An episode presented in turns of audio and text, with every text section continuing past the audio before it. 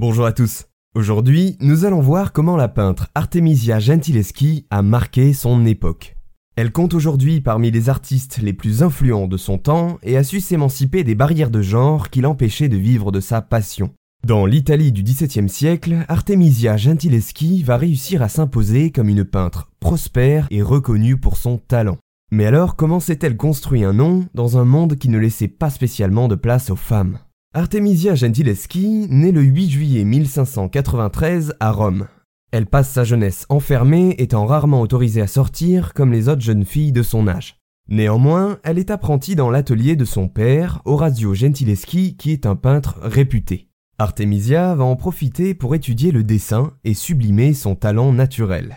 Elle va développer, tout comme son père, une fascination pour le Caravage, peintre italien qui a révolutionné son domaine par son style si particulier. Les premiers tableaux d'Artemisia vont donc laisser entrevoir cette influence. Victime d'un viol par l'un des proches de son père, Artemisia Gentileschi réussira tant bien que mal à passer outre cette expérience traumatique sans pour autant abandonner ses objectifs. Alors mariée à Florence, elle reprend sa carrière de peintre. Elle est consciente du poids qu'elle porte sur les épaules et écrit à son commanditaire Antonio Ruffo la chose suivante. Vous me trouvez pitoyable, car avant même d'avoir posé les yeux sur mon travail, le nom d'une femme soulève des doutes. Dotée d'un talent incontestable et louée par ses confrères de l'époque, Artemisia doit pourtant compter sur une tutelle masculine pour pouvoir évoluer dans une société qui n'accepte pas aisément les femmes peintres. En 1616 arrive la consécration. Elle sera la première femme à entrer à l'Académie du dessin de Florence, première académie artistique d'Europe. Elle collabore à ce moment-là avec les plus grandes figures florentines du moment, comme Galilée ou encore Michelangelo Buonarroti le Jeune, grand-neveu de Michel-Ange.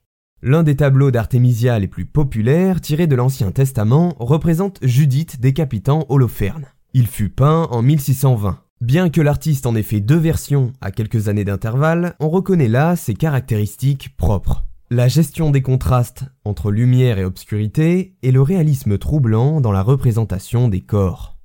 Après sa séparation de son mari, Artemisia peut alors vivre en femme indépendante. Elle qui reçoit de nombreuses commandes de tableaux et qui gagne sa vie sans être obligée de reverser de l'argent à un époux.